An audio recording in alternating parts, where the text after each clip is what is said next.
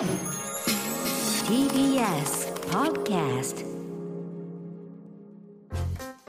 さてこの時間は講談社プレゼンツ金曜回転砂鉄道書店です。講談社から刊行された書籍の中から私武田砂鉄が本を選んで内容を読み解きながらああだこうだ考えてみようという企画です、えー今回取り上げるのは講談社現代新書から出ている岸見一郎さんの今を生きる思想エーリッヒ・フロム孤独を恐れず自由に生きるです、えーこの100シリーズというのはね今年あのスタートしたシリーズですけれどもこのコーナーでも、えー牧野正彦さんによるハンナ・アレントですとか、えー梅田浩太さんによるショーペンハウアーなどを取り上げてきましたがあのこのコーナーでですね取り上げられなかったこのシリーズの一冊で、えー佐々木実さん宇沢博文新たなる資本主義の道を求めてという本も僕はあの買って読みましてねあの資本主義を根幹から問い直す一冊でとても勉強になったのでこちらもぜひ読んでほしいんですが、えー今回紹介するのがこのシリーズの新しい一冊岸見一郎さんによる「エーリヒ・フロム孤独を恐れず自由に生きる」という本でございます、えーこの本のカバーにはですね、えーこういう紹介文が書かれています。人はなぜ非合理な行動に走り集団では理性を失うのか。敬虔なユダヤ教徒の家庭に育ったフロムは王能の果てにフロイトの精神分析とマルクスの社会科学を融合させた真の人間法則にたどり着いた。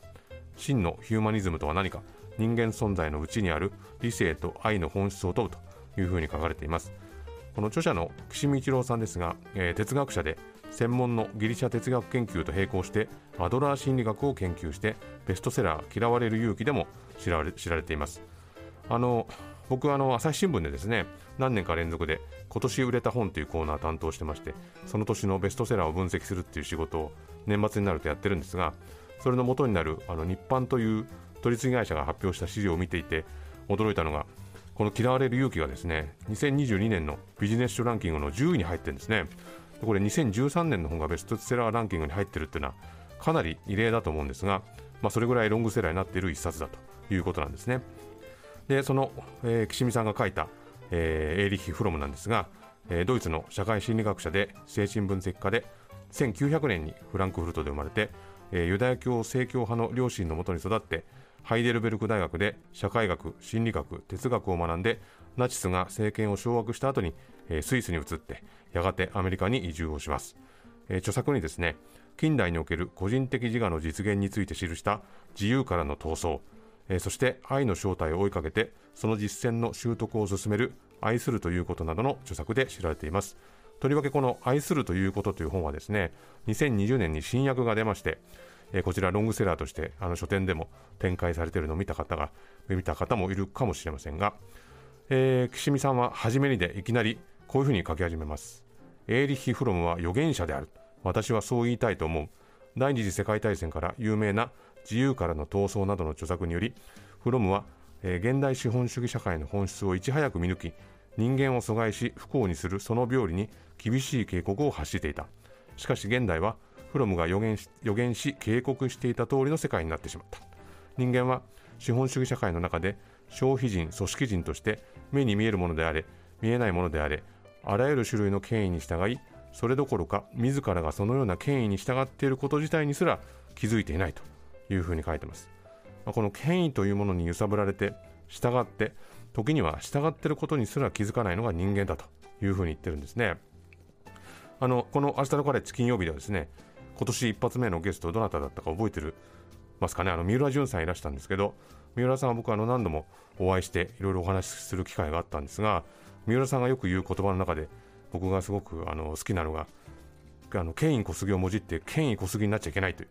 こういう素晴らしい言葉があるんですね。あの年を重ねてくるとですねどうしたって権威が濃くなっちゃうと。でその時にやっぱり権威が小杉になっちゃいけないっていうことをね三浦さんよくおっしゃってるんですけど、まあ、確かにこの権威っていうのはこう目に見えない形で漂ったりこう体に付着してきたりするものですからあの権威小杉に注意っていうのはね本当にその通りだなというふうに繰り返し思うんですが岸見さんはですねこのフロムの提言自体はシンプルで、まあ、何よりもまず、えー人間が本来的に持っているヒューマニズムに芯を置かなければならないと。いうふうに主張するんで、まあ、そう聞くとですね、まあ、多くの現代人こうリアル人たちからはなんだかこう楽天的な提言だなとこう失笑を禁じ得ないかもしれないんですが、まあ、こういったリアリズムそのものがフロムによれば自身の弱さの偽装されたものであって現実からの闘争に過ぎないという書き方をされてます。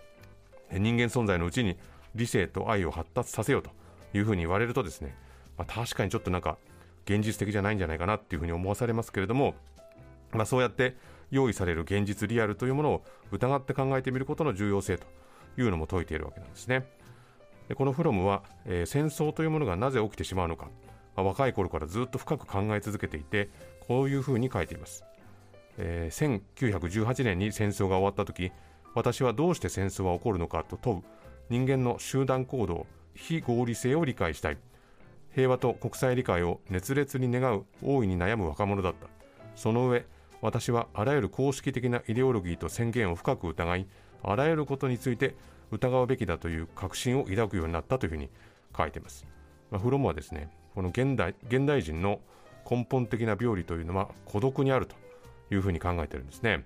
えー、近代社会は人間に自由をもたらしたけれども、まあ、自由になると同時に一人で世界に対峙せざるを得ない孤独な存在にもなったと、まあ、その中で、えー、資本主義が高度に発展を遂げると、まあ、社会の中でつながりを保つことが難しくなって、まあ、孤独から救ってくれるものであればもう何でもいいと。何にでもすがりたいと思うまでこう追い詰められていって、まあ、その孤独がですね、まあ、現代の問題の根源的な原因になっていると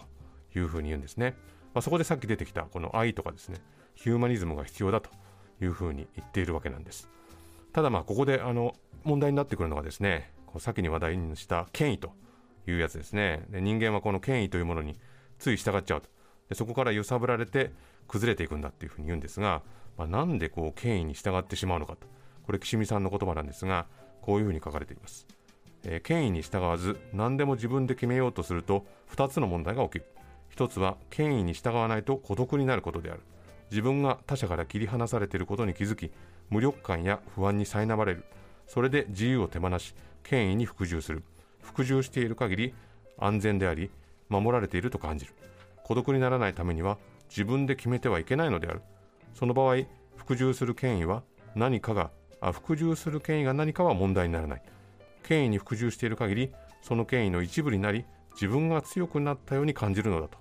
また自分が自分で決めれば謝ることがあるが権威が決めてくれれば安心だと。また権威に背けば孤独になってしまうが権威の側にいれば安心だと。それに権威に決定を委ねたらたとえその決定が後に問題になっても自分の責任にはならないと思うと、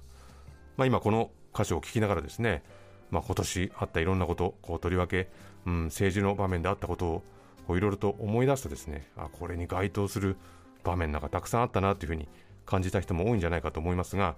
まあ、自分は自分では決めずに、まあ、権威を持っている側について、まあ、自分の意見を持って反対し自分の意見をこう持ってですね反対している人たちに対していやそれってそんな反対したって意味あるの？っていうふうにこう踏み潰そうとする動きっていうのは、まあ、これいつの時代にもあるのかもしれないですね。まあ、でもどうすればこうマジョリティ側にいられるのかっていうのを選び抜いて、まあ、あたかも自分がこう権威を持っているように個人で声を上げている人を叩こうとすると、まあ、そういう浅はかさがですね、まあ、あえてこう使い古されている言葉を使うとこう人間同士の絆みたいなものをですね壊し続けてきたのかもしれないわけですね。まあ、確かにこう誰かと意見が同じでないと安心はできないと、まあ、孤独を感じてしまうっていうのは事実ではあるんですけれどもじゃあそうすると、まあ、どうしたらいいのかということになりますが、えー、フロムはこういうふうに書いています。えー、自分は基本的には一人であり孤独であることを認め自分の問題を自分のために解決しうる自分を超える力はないと認めることであると自分は自分自身に対する責任と自分自身の力を使うことによってだけ自分の人生に意味を与えることができるという事実を認識することであると、まあ、ちょっとこう回りくどい言い方ではありますが、まあ、つまり孤独であることを認めるところから、始めるべきなんだということを言ってるわけですね。でまあそれでもあの人間は他者から切り離されていることをなかなかこう受け入れることができない存在なんで、まあ、人間というのは何としてもです何をしてもですねどんな手段使ってもこう、まあ、孤独の牢獄という言い方してますが孤独の牢獄から牢獄からこう抜け出したいというふうに考えるとでそこで必要になってくるのが、まあ、先ほどのプロフィール欄でも紹介したですねこの著作のタイトルでもある愛するということと、まあ、これが必要になるということを言ってるんですね、まあ、この愛の基本要素として配慮、責任、尊敬、知識というのを挙げてます。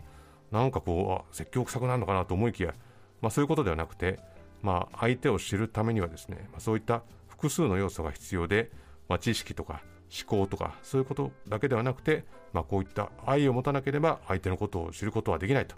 いうふうに言っています。